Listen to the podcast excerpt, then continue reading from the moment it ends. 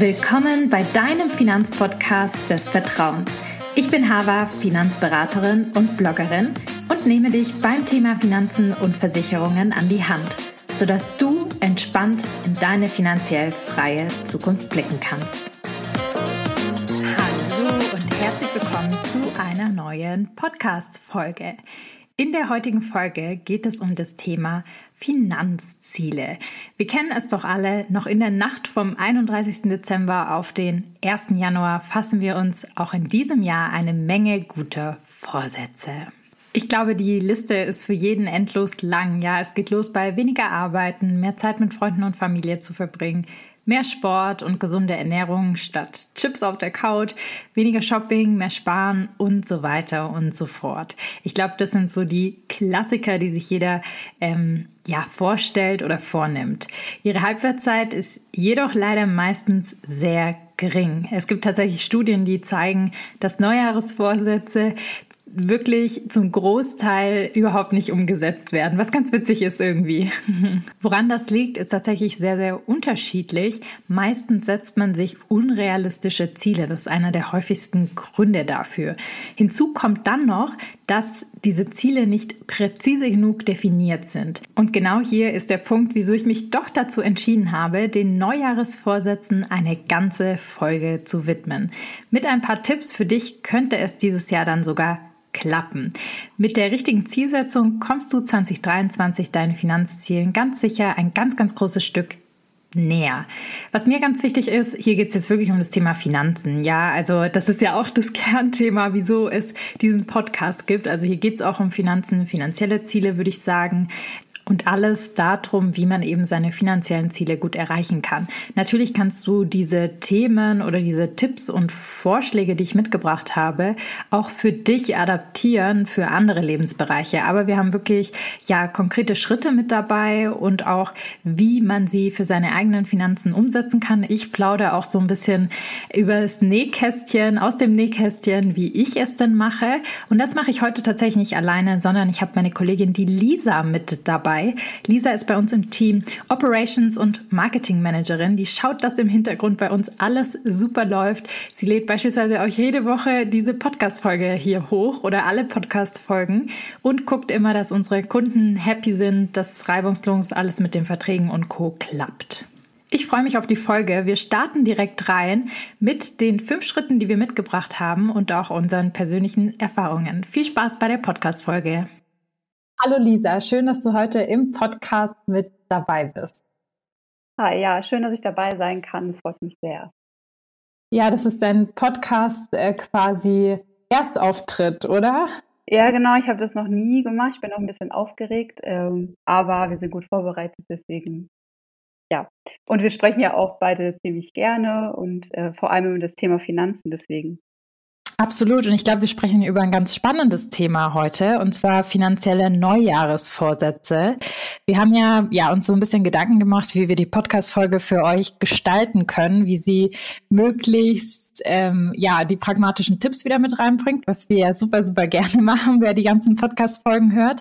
Aber natürlich auch so ein bisschen von uns persönlich erzählen, sodass ihr inspiriert ins neue Jahr startet und sagt, Mensch, ja, da habe ich jetzt voll viel mitgenommen draus. Deshalb haben wir die Podcast-Folge so gegliedert, dass wir fünf Schritte mitgebracht haben, mit denen ihr eure finanziellen Neujahrsvorsätze auf jeden Fall erreichen könnt. Wie man diese Schritte dann aber für sich ausgestaltet, das liegt so ein bisschen bei euch und da möchten wir euch einfach ein bisschen Inspiration geben, weil ich glaube, finanzielle Neujahresvorsätze hat jeder, oder? Ja, auf jeden Fall. Also kommt immer nur darauf an, wie man sie dann gestaltet, ob man sie dann auch erreicht oder nicht. Ja. Ja, und Voll. genau. Wie in jedem Lebensbereich eigentlich, ja, finanzielle Neujahresvorsätze. Ich glaube, das ganze Thema gilt natürlich auch für andere Vorsätze, die man in seinem Leben irgendwie hat oder fürs neue Jahr hat, wie auch immer. Aber natürlich sind finanzielle Vorsätze einfach auch wichtig, weil Finanzen ein wichtiges Thema ist, ähm, viel Unabhängigkeit mitbringt oder halt leider nicht so viel Unabhängigkeit mitbringt, wenn man sich nicht drum kümmert. Sehr gut. Ich hätte gesagt, wir starten mal direkt mit dem ersten Schritt, den man machen sollte, den wir sehen. Und zwar Schritt Nummer eins, Zielsetzung. Dass man wirklich seine neuen finanziellen Ziele, Neujahresvorsätze fürs nächste Jahr definiert. Und zwar richtig. Da ist so ein bisschen die Kür, dass man halt quasi nicht nur sagt, ähm, okay, ich will irgendwie reich werden oder ich will im nächsten Jahr Millionärin werden oder sonst was, sondern dass man da möglichst smart vorgeht. Also sprich, die Ziele sehr konkret definiert und dafür gibt's verschiedene Methoden. Ich glaube, was du immer machst, Lisa, ist die Smart-Methode, ja, oder? Genau. Also bei mir war das tatsächlich so, dass ich äh, das ja erst seit kurzer Zeit mache oder ja so seit zwei Jahren, glaube ich, dass ich äh, mir wirklich das Smart ausformuliere, weil ich vorher so eine ja so ein Typ war, der einfach immer nur so Wünsche hatte am ähm, Neujahres, also als Neujahresvorsätze und das gar nicht so ausformuliert hatte und dann einfach nur gesagt hat, ja, dieses Jahr möchte ich jetzt einfach äh, mehr Geld sparen und das war dann mein Ziel und ähm, das war halt total undefiniert und hat dann natürlich auch nicht geklappt und dann war man immer so nach ein paar Wochen frustriert oder Monaten, weil man äh, gar nicht fokussiert war und dann habe ich halt die Smart-Methode gefunden und das ist ja so, dass ähm, Smart steht ja für spezifisch, messbar, attraktiv, realistisch und terminiert. Und ich habe das dann so gemacht, dass ich dann wirklich gesagt habe, für was möchte ich sparen, ähm, wie viel möchte ich sparen, dann ist es messbar. Es soll attraktiv sein, wenn ich jetzt sage, ich möchte für den Urlaub sparen oder für meinen Notgroschen, damit habe ich halt eine Sicherheit, das ist attraktiv für mich. Ähm, natürlich muss es auch realistisch sein, wenn ich jetzt sage, ich möchte 20.000 Euro äh, in einem Jahr sparen, ich verdiene aber nur. Oder, oder mein Millionärsbeispiel. Genau, ja, ich muss einfach rich werden, dann äh, ja, gut, das möchte, glaube ich, schwierig. Genau, aber wenn man halt ein Einkommen von PC 50.000 Euro hat, kann man nicht in einem Jahr Millionär werden. Und ähm, was ich auch immer richtig wichtig finde, ist dieses Terminierte, dass man sich echt eine Deadline setzt. Ähm, das hilft mir nämlich dann auch immer, dass ich dann sehen kann, okay, ich möchte in einem Jahr so viel erreichen. Und dann, äh, die, ja, dann dividiere ich das einfach durch zwölf und sehe, was müsste ich monatlich dafür sparen. Dann sieht man auch, ist das realistisch oder nicht, schaffe ich das überhaupt monatlich. Und ähm, ja, seitdem ich das mache, bin ich auf jeden Fall ähm, viel schneller oder erreiche meine Ziele viel schneller als vorher, beziehungsweise ich, ich erreiche sie überhaupt. Und das war vorher ja. nicht so der Fall. Voll, du machst äh, eigentlich ja die perfekte Methode dafür, dass man halt quasi diese smarte Zielsetzungen nutzt und wirklich sagt, ähm, ich definiere mein Ziel hart. Weil, also es gibt ja. einen Unterschied zwischen, ich möchte irgendwie gut in der Rente leben. Was bedeutet denn gut? Ähm, wie viel ist gut für dich in Zahlen ausgedrückt? Also sind das 2000 Euro im Monat oder kommst du mit 1000 Euro zurecht? Dass man sich da einfach mal auch Gedanken macht, ähm, was einem wichtig ist in seinem Leben. Das, dafür finde ich diese Methode einfach auch super, super wichtig. Ja. Und wie du sagst, ich glaube, so zum Beispiel ein smartes Ziel, mit dem man so starten kann, wo das intuitiv auch oftmals schon richtig konzipiert ist, ist zum Beispiel, wenn man auf eine Reise spart. Wenn man jetzt zum Beispiel sagt, hey, im nächsten September möchte ich nach Bali fliegen, das kostet mich so und so viel, brauche ich, dann hat man ja äh, intuitiv schon diesen Termin. Das heißt, ja, bis ich nach. Bali fliege, dass ich das quasi machen muss. Und man hat auch quasi eine Hausnummer dahinter. Ich weiß, dass das so ein bisschen schwierig ist bei Zielen, die nicht direkt so einsehbar sind, wie jetzt zum Beispiel das Thema Altersvorsorge. Aber auch beim Thema Altersvorsorge kann man runterbrechen. Das ist vielleicht ein smartes Ziel, was man nicht in einem Jahr erreicht. Oder auch das Thema Millionär ist überhaupt kein verwerfliches Ziel, ähm, sondern dass man dann auch das runterbricht und sagt, okay, ich nehme diesen großen Elefanten und breche ihn runter. Und das bedeutet für mich quasi, dass ich monatlich 120 Euro für die Altersvorsorge zur Seite lege, bis 65 oder so. Dann hat man ja auch ein smartes Ziel und richtig geplant. Ich glaube, das ist so ein bisschen die Hürde, oder? Dass ja, man halt quasi ja. diese großen Ziele hat und die nicht so einfach runterbrechen kann. Ja, beziehungsweise wie, wie du es gerade erklärt hast, da kann man es ja tatsächlich dann auch runterbrechen. Also wenn, also ich habe auch das Ziel für meine Altersvorsorge zu sparen. Natürlich ist das für mich auch noch weit weg. Ich glaube, ich kann in 37 Jahren frühestens in Rente gehen. Noch eine lange Zeit. Aber ähm, jedes Mal, wenn ich dann sehe, ähm, ich spare dafür, dann gibt mir das auch so eine gewisse Sicherheit und das macht es für mich wieder attraktiv, dass ich halt auch dranbleibe über diesen großen Zeitraum hinweg und dass ich weiß, wenn ich jedes Jahr für die Altersvorsorge ähm, so und so viel zusammengespart habe und das Jahr für Jahr und das dann auch wieder runterbreche, das hilft dann einfach und ähm, mhm. man kann einfach viel entspannter so durchs Leben gehen, weil vorher ist ist bei mir zumindest so gewesen, dass ich nur wusste, ja, ich weiß, die Altersvorsorge oder Rente, die gesetzliche Rente wird sowieso nicht äh, reichen. Ähm, ja, und das war so eine große Unbekannte für mich. Und wenn man das dann mal so runterbricht und sagt, okay, was brauche ich eigentlich überhaupt und sich mal damit auseinandersetzt und sich das so vor Augen führt, dann ist es viel einfacher, damit umzugehen. Ja, absolut. Also absolut. Du sagst es genau richtig. Ich glaube, da können viele was draus mitnehmen. Was ich noch mal einen wichtigen Punkt finde, den du gesagt hast, Attraktivität. Also was ich da mache, ich weiß nicht, ja. ob du das auch machst, bei so großen Zielen, finanziellen Zielen, die ich habe, habe ich zum Beispiel so Vision Boards, ähm, wo ich wirklich das quasi ähm, mir aufmale, zum Beispiel das Thema Rente. Wie stelle ich mir meine Rente vor? Dafür habe ich so ein Board, wo ich so verschiedene Bilder gesammelt habe, dass ich halt auch dieses Geld sozusagen übersetze in Bildern, dass es wieder attraktiv ist für mich, weil viele können ja mit so einer Zahl vielleicht nicht so viel assoziieren, die man da zusammensparen möchte, aber auch mit dem Begriff Freiheit, das ist ja so ein großer Begriff, finanzielle Freiheit bedeutet ja für jeden ein bisschen was anderes. Ähm, da habe ich mir so ein Vision Board gemacht. Vielleicht hilft das dem einen oder anderen auch bei diesen großen Zielen. Ja, glaube schon. Also das mache ich auch, aber für die Altersvorsorge noch nicht. Aber das war jetzt eine gute Inspiration für mich. Das werde ich vielleicht auch mal mit anbieten. Mhm. Kannst mal in Canva machen. Da kann man das ja ganz easy sich zusammenstellen oder einfach haptisch zu Hause ähm, Bilder ausschneiden aus Magazinen ja. und dann sozusagen als Collage zusammenfassen. Ja.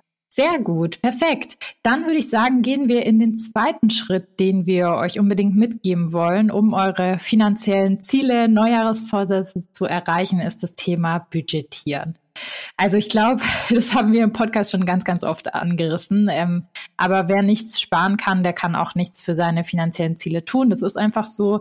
Und zum Sparen gehört einfach auch dazu zu wissen, wie viel kann ich denn jeden Monat zur Seite legen? Was bleibt übrig? bleibt überhaupt was übrig? Viele wissen ja gar nicht irgendwie, was man so ausgibt jeden Monat, ähm, wo man vielleicht noch optimieren kann und co.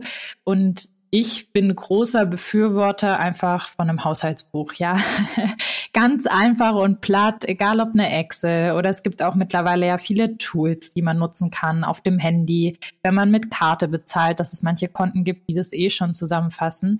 Aber sich einmal hinzusetzen, und wirklich strikt zu sein, alles wirklich ähm, mitzuzählen, auch was man in Bar bezahlt und mal ein Haushaltsbuch zu machen, Kategorien zu machen, dass man überhaupt sieht, boah, was gebe ich eigentlich jeden Monat so aus? Ja, viele wissen, was reinkommt, aber nicht, was rausgeht. Ja, aber du machst es so ähm, einmal im Jahr, so wie ich das verstanden habe, oder? Dass du das so grob für dich weißt.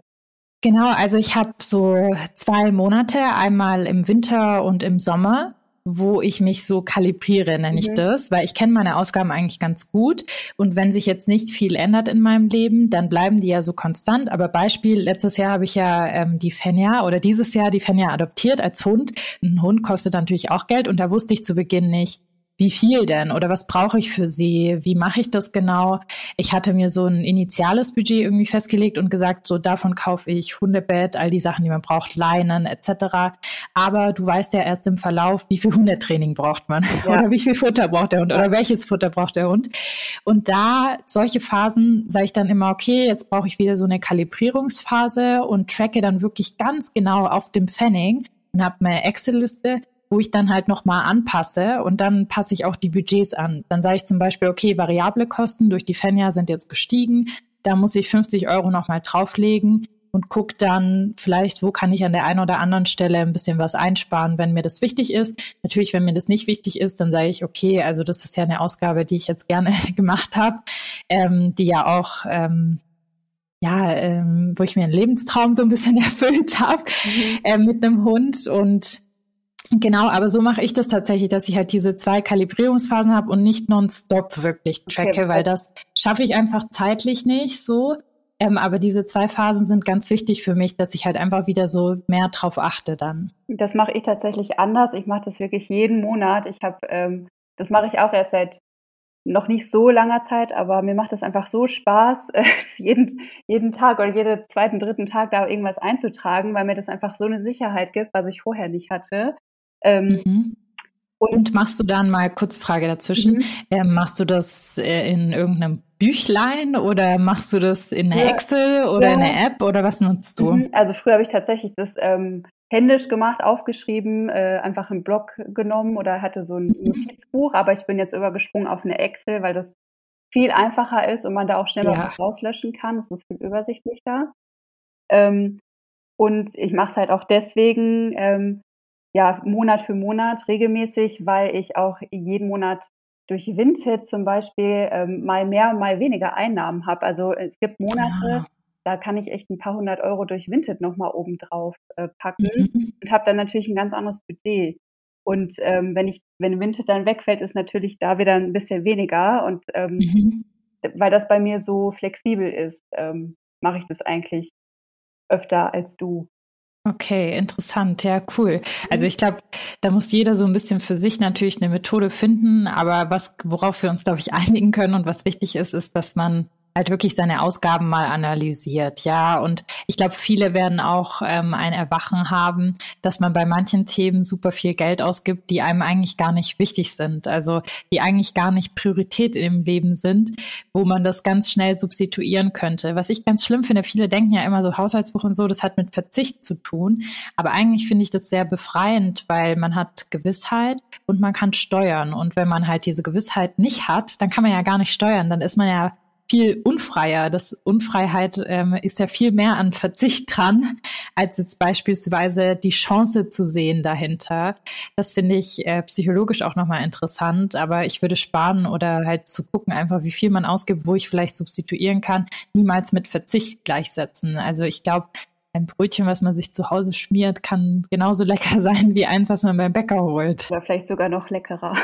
Ja, Voll, ja. Also ja. ich glaube, das ist ganz wichtig.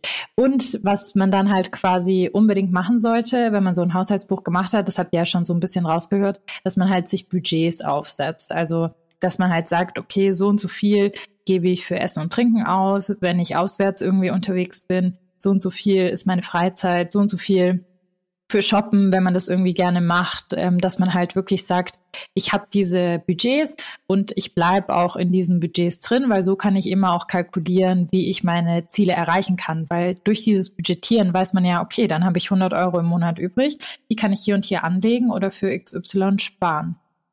Ich habe tatsächlich ganz fixe Budgets und mehrere Konten. Ich habe nicht so so quasi ein Konto, wo man so viele Unterkonten machen kann, sondern echt mehrere Konten bei verschiedenen Banken, ähm, wo ich dann immer diese Budgets rüber überweise und mit verschiedenen Karten bezahle tatsächlich, ja. je nachdem, ähm, was ich gerade für eine Ausgabe habe.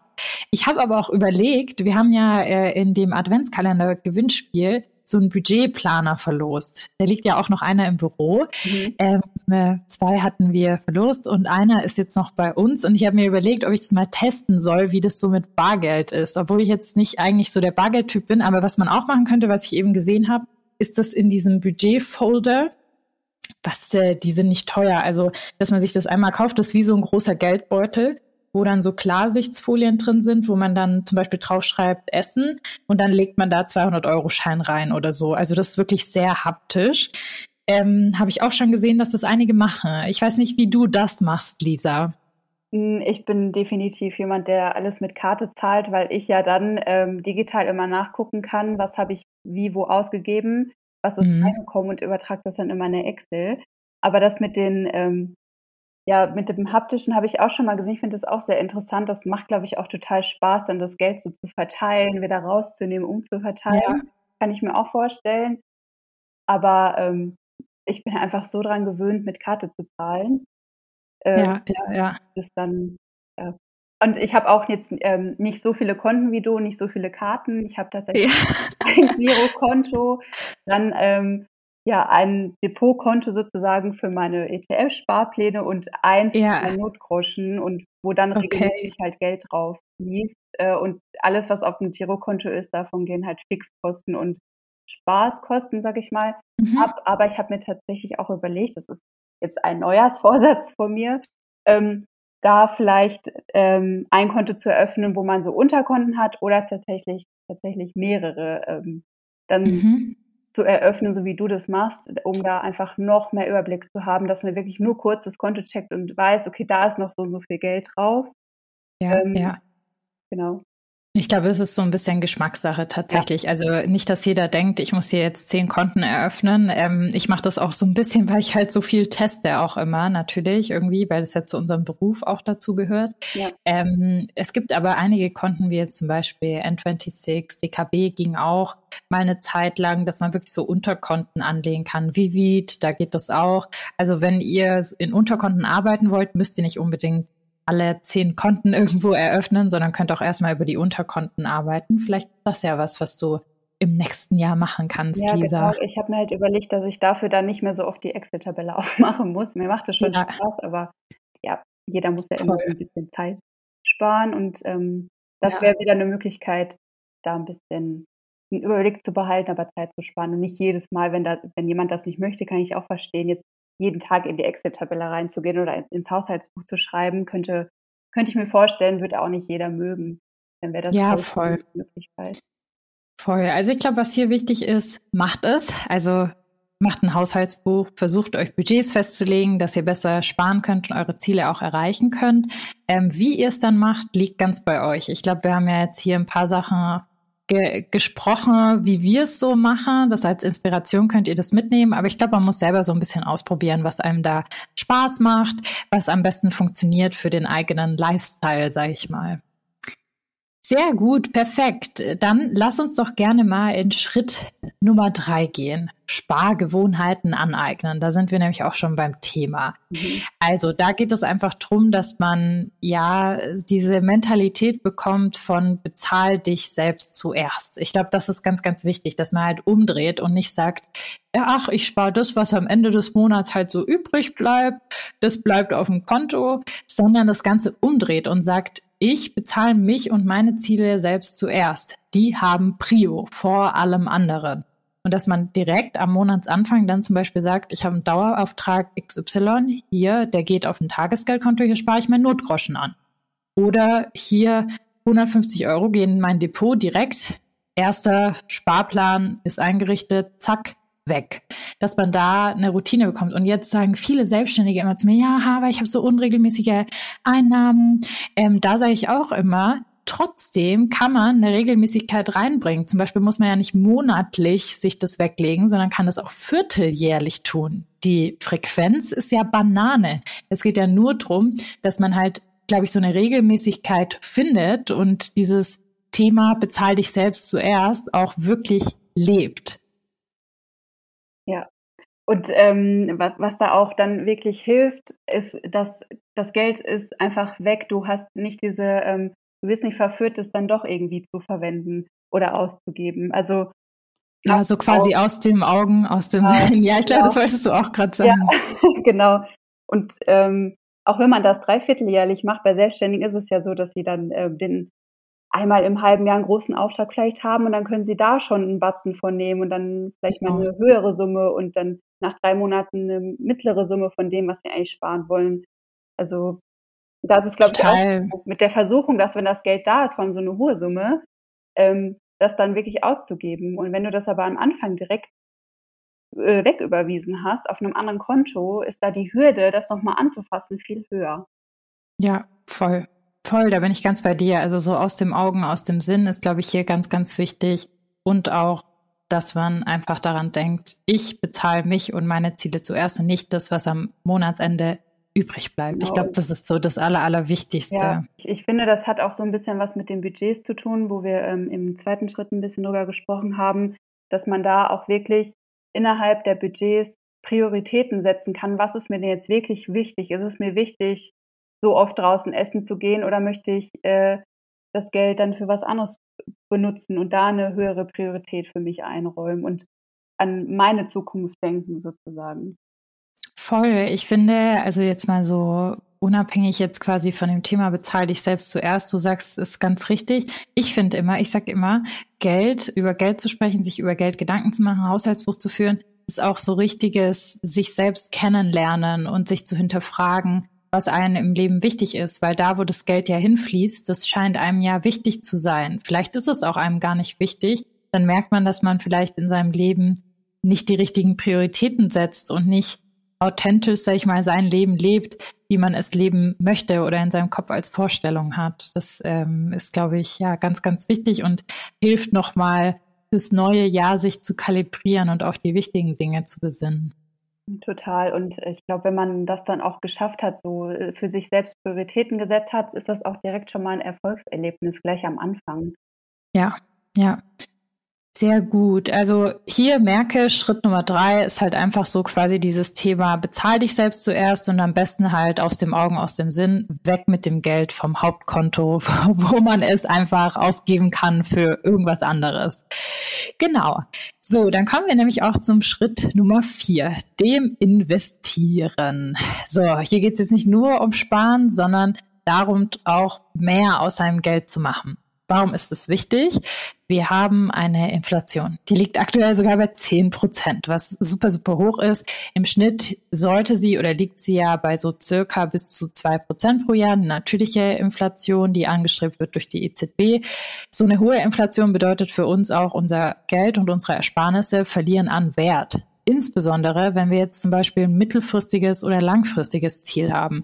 Also wenn man zum Beispiel, sag ich mal, auf eine Fortbildung spart, wo man in vier, fünf Jahren erst das Ganze machen will oder langfristig das Thema Altersvorsorge, da muss man unbedingt schauen, dass man ja diese Inflation ausgleicht, weil man dann eigentlich nicht so gut mit seinem Geld tut, indem man spart. Ich weiß, wir haben jetzt viel darüber geredet, dass es wichtig ist zu sparen, aber ich glaube, hier geht es so ein bisschen um das richtige Sparen. Also wie spare ich richtig? Wo muss ich quasi mein Geld investieren und an welcher Stelle kann ich es auf dem Konto sparen? Also was ist sozusagen die richtige Anlage dafür? Genau, vielleicht kannst du, Lisa, so ein bisschen noch erzählen, aus deiner Erfahrung, seit wann investierst du und für welche Ziele investierst ja. du denn dein Geld? Also wo hast du quasi entschieden dafür, dass Sparen nicht ausreichend ist für dich?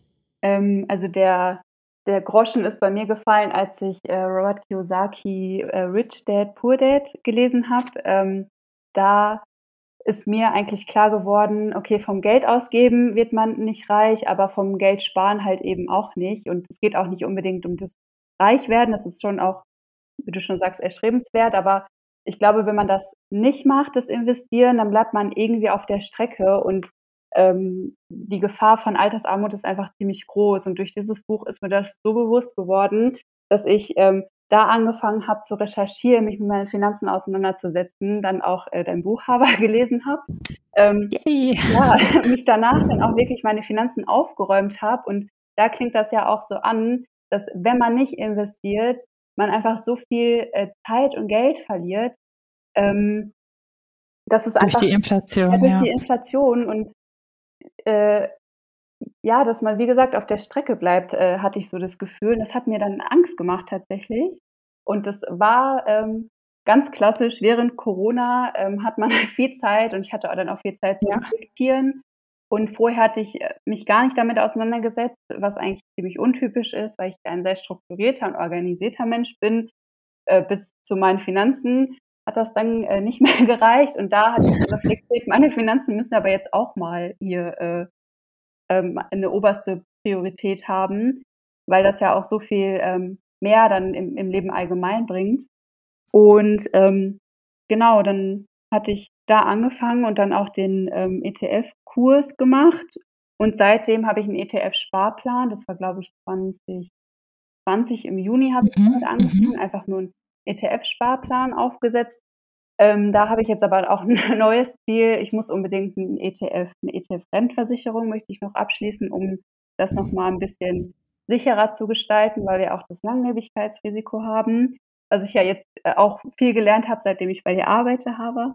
Ja.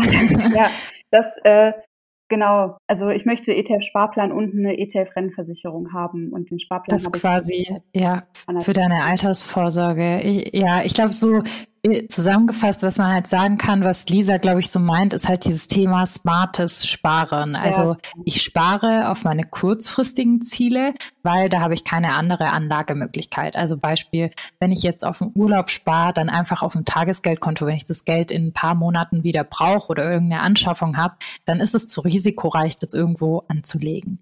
Wenn ich aber natürlich zum Beispiel mittelfristig spare und halt gar keine Zinsen auf diesem Konto bekomme, vier bis fünf Jahre erst dieses Ziel erreichen möchte, dann muss ich mir schon Gedanken machen, wie ich dieses Geld smart spare, dass es halt nicht an Wert verliert, weil man will ja auch nicht, dass dieses hart erarbeitete Geld einfach wieder an Wert verpufft, weil ich mir davon weniger kaufen kann. Und das ist, glaube ich, so insbesondere beim Thema Altersvorsorge halt so wichtig, weil das so ein langer Zeitraum ist. 30 Jahre entwertet unser Geld oder länger, je nachdem, wann man anfängt mit dem Thema, entwertet unser Geld halt massiv, wenn man das einfach nur auf dem Konto irgendwie sparen würde fürs Alter.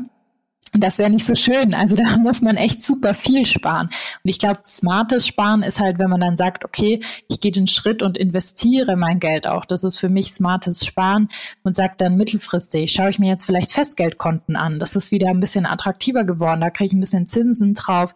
Es ist immer noch gut und sicher angelegt.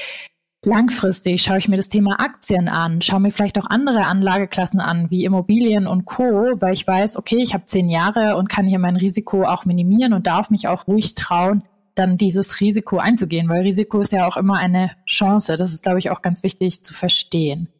Genau, ähm, ja, ich investiere selber schon seit 2017, Anfang 2017 mit meinem Berufsstart. Davor hatte ich leider nicht so viel Geld, aber da war ich dann 21, genau.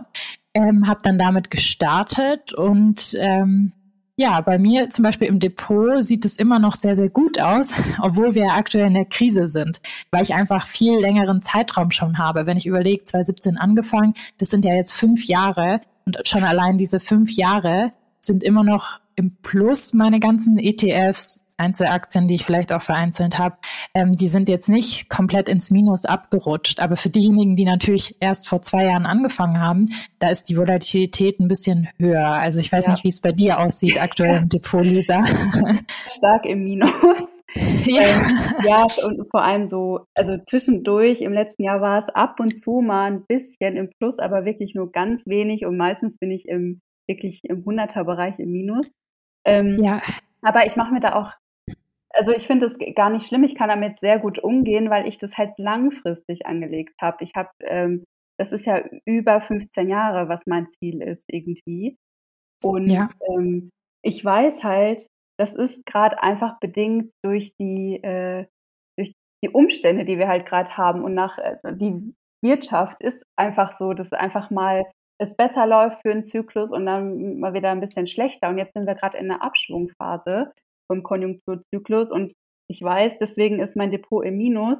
Aber ich weiß auch durch meinen Sparplan, jedes Mal, wenn der jetzt äh, neu bespart wird, kann ich halt günstig Aktien oder ETFs oder andere Dinge einkaufen. Und Voll, genau, ganz wichtiger Punkt. Also eigentlich ist aktuell die beste Phase einzusteigen als während dem Corona-Hoch, ähm, wo du angefangen hast. Aber auch das macht nichts. Wenn man während einem Hoch angefangen hat, dann gleicht sich das auch irgendwann mal aus, wenn man langfristig investiert. Aber eigentlich eine Überrendite kann man sogar erzielen, wenn man halt jetzt in den Phasen wirklich anfängt, nachzieht, weil hier geht's wieder nach oben, definitiv. Also das wird jetzt nicht ein Dauerzustand bleiben, weder in Deutschland noch in Europa noch in den USA. Und man sieht ja auch in den USA, normalisiert sich das Ganze. Die Inflation ist in den letzten ähm, Monaten auch wieder runtergegangen. Ähm, die Gaspreise dort sind bei weitem nicht so hoch wie bei uns. Ja. ähm, ich glaube, das äh, wird sich wieder, wie du sagst, die Konjunkturzyklen gab es schon immer, die wird es auch immer geben. Wichtig ist halt, dass man diese Langfristigkeit beachtet, diese Regression zur Mitte und dann halt quasi beim langfristigen Sparen auch wirklich langfristig dran bleibt und diese zehn Jahre halt beachtet und nicht sagt, boah, ich werfe jetzt alles über Bord nach zwei Jahren, weil es mir nicht so taugt oder nicht im Depot so aussieht, wie ich mir das vorgestellt habe. Genau, und das ist, glaube ich, immer dann der Fall, wenn, ähm, wenn man einfach so blind in irgendwas investiert hat und sich nicht so richtig damit auseinandergesetzt hat. Und Voll, ja.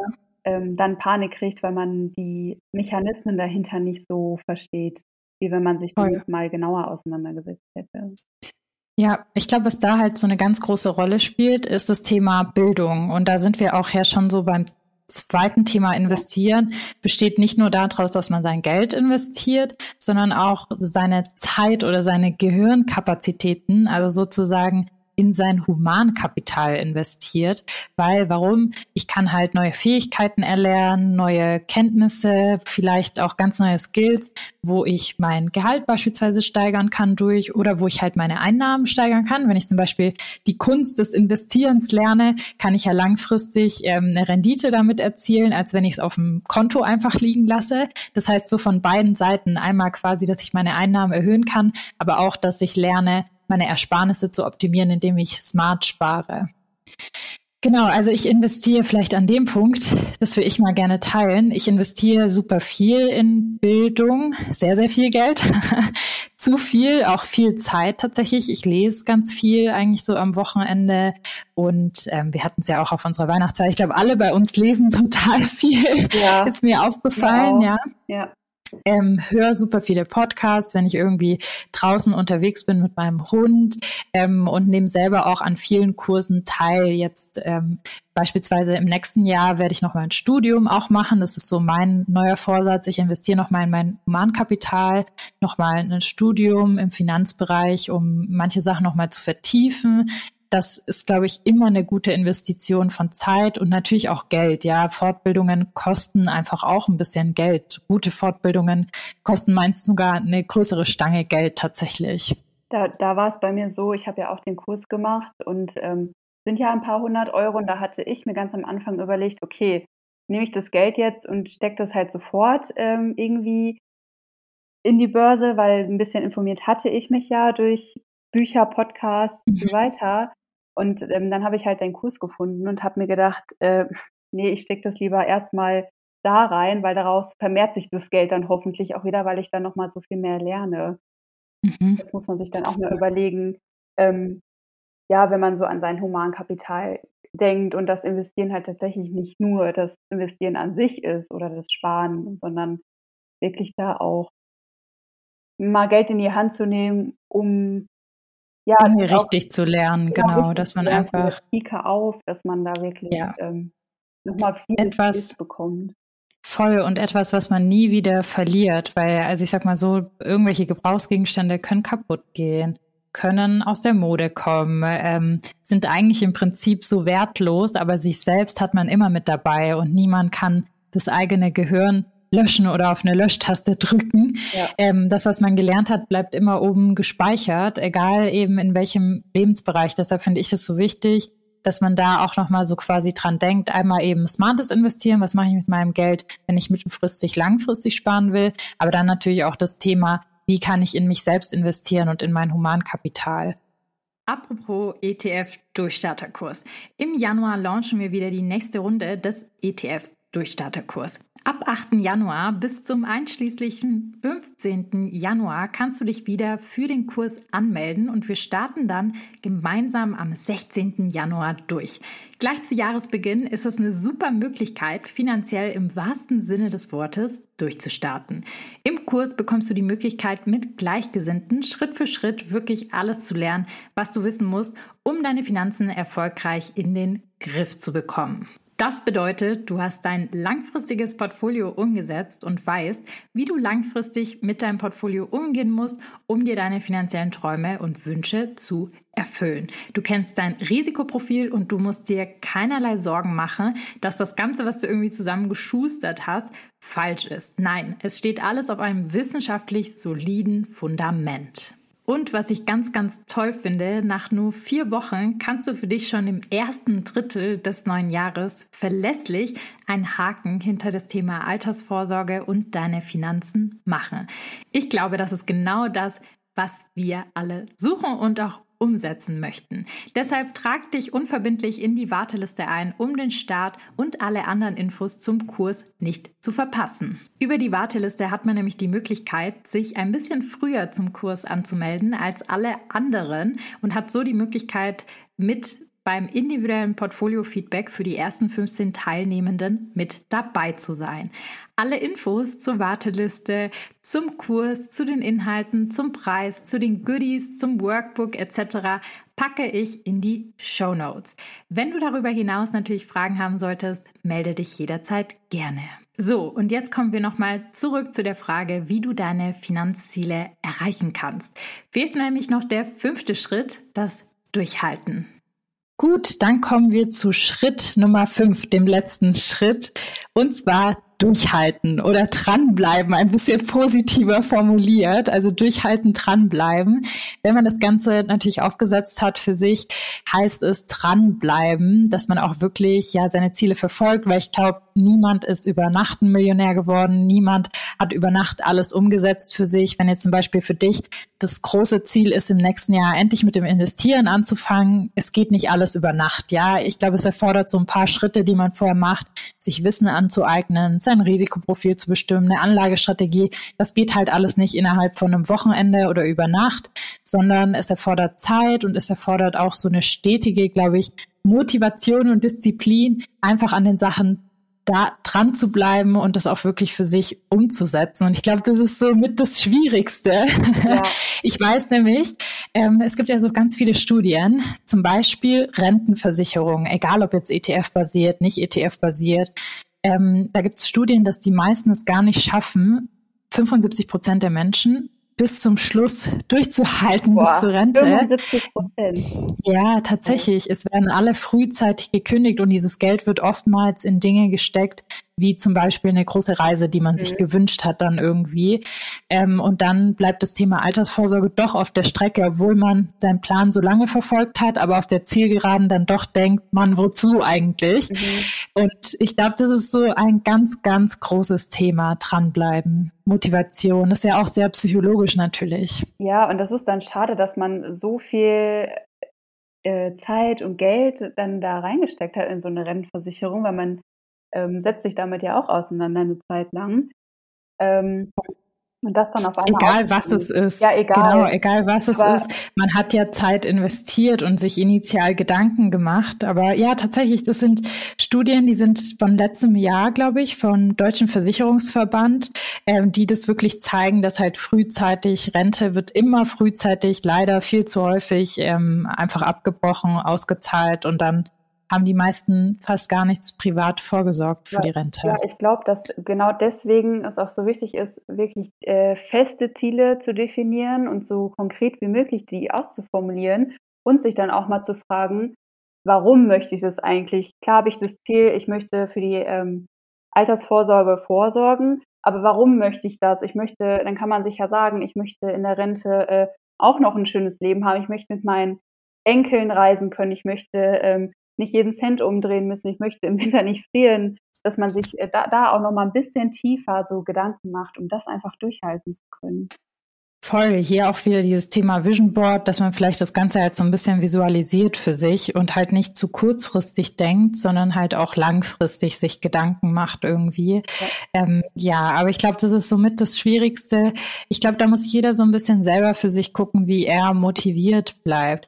Was ich immer mache, ich habe so ein Monthly Money Date und einmal jährlich auch, dass ich halt immer gucke, wie weit bin ich mit meinen Zielen, wie komme ich voran, was hindert mich vielleicht, wo habe ich ein Problem, dass ich halt immer wieder so ein Check-in habe und direkt so, sag ich mal, Red Flags merke, mit denen ich unzufrieden bin. Zum Beispiel, wenn ich es irgendwie vielleicht nicht geschafft habe, so viel zu sparen, wie ich wollte, weil irgendwelche ungeplanten Ausgaben dazwischen kamen, dann weiß ich, okay, das hat mich gestört. Das hätte mich vielleicht direkt aus der Bahn geworfen, aber ich habe es jetzt reflektiert und weiß, das ist kein Hals- und Beinbrecher, sondern ich kann in dem Monat mal reduzieren und im nächsten Monat dann dafür wieder was draufpacken, wenn es wieder besser läuft. Also, dass man nicht alles über Bord wirft, weil man eine Herausforderung hat, sondern dass man reflektiert und sich Gedanken macht, wie kann ich eine Lösung dafür finden, mit der ich gut leben kann ähm, und wo es mir dann trotzdem noch Spaß macht, weiterzumachen und wo ich nicht auf alles verzichten muss, sozusagen. Genau, ich glaube, das hilft dann auch, fokussiert zu bleiben. Und ähm, ist auch so dieses, man darf auch nicht zu streng damit sich sein, weil man sonst da auch wieder die Motivation verliert, sondern vielleicht dann mal 25 Euro weniger, die man dann vom Sparplan weniger hat, aber nicht sofort alles davon ausgibt, sondern das einfach mal reduziert, vielleicht eine Zeit lang.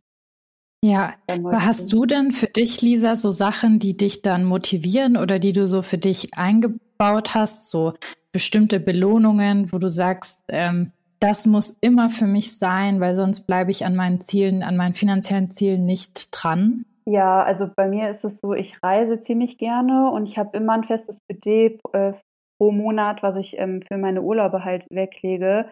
Weil wenn ich das nicht einmal im Jahr habe und mal rauskomme, dann ähm, fällt mir schwer generell so meinen Alltag dann das ganze Jahr über zu gestalten. Und ähm, wenn ich das dann geschafft habe und ich weiß, ich habe aber trotzdem noch meine Sparpläne für Altersvorsorge oder andere mittelfristigen Ziele, die musste ich da nicht für ähm, anfassen, dann motiviert mich das wieder. Dann habe ich da wieder so ein, ja. ja. dann bin ich stolz auf mich, dass ich da nicht reingegangen bin und mir trotzdem was ähm, erlauben konnte. Weil früher war das bei mir so, als ich die Budgets noch nicht hatte, da hatte ich bei jeder Ausgabe, die nicht sein musste, ein schlechtes Gewissen. Ja, und, ja. Ähm, das ist total weggefallen, weil ich die Budgets habe und das motiviert mich dann auch ähm, dran zu bleiben. Ja, weil du weißt, ich kann mir auch was gönnen. Das genau. ist super in Ordnung so. Ich brauche kein schlechtes Gewissen dabei haben. Voll. Ja, es ist ganz, voll. ganz, ganz wichtig, dass man sich zwischendurch immer wieder belohnt und ich mache das eben mit Reisen. Ja, Schön, das ist schön. Ja, das finde ich auch super, super wichtig, dass man da halt dann quasi doch nicht immer so streng zu sich ist, sondern halt wirklich guckt, was kann ich besser machen, wo kann ich mich optimieren und nicht alles direkt über Bord zu schmeißen und sagen, Mann, dieses Thema ist nichts genau. für mich, ich will gar nichts mehr investieren oder genau. ich will nichts mehr dies, das machen, sondern auch beim Depot, wenn man dann irgendwie merkt, das passt irgendwie nicht so ganz für einen, dass man dann lieber nochmal zurückgeht, adjustiert, vielleicht nochmal sagt, ich mache nochmal eine Risikoprofilierung, vielleicht ist es doch nicht mein Risikotyp und dann eher anpasst, als dass man mit allem aufhört, weil ich glaube, für alles im Leben gibt es eine Lösung oder man findet irgendwie eine Lösung.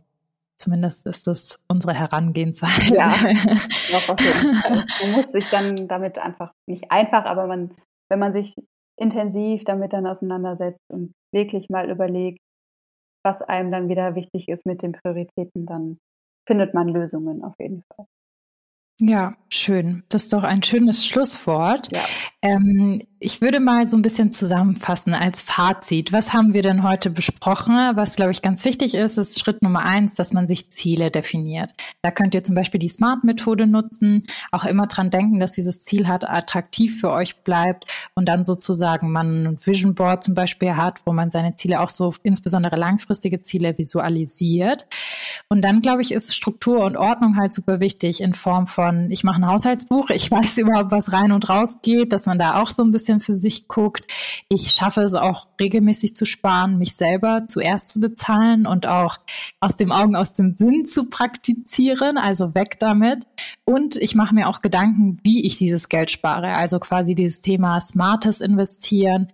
Langfristig investiere ich, mittelfristig gucke ich auch, dass ich eine gute Anlageoption habe und kurzfristig wird das Geld wirklich nur ähm, einfach gespart auf dem Tagesgeldkonto oder auf einem Girokonto.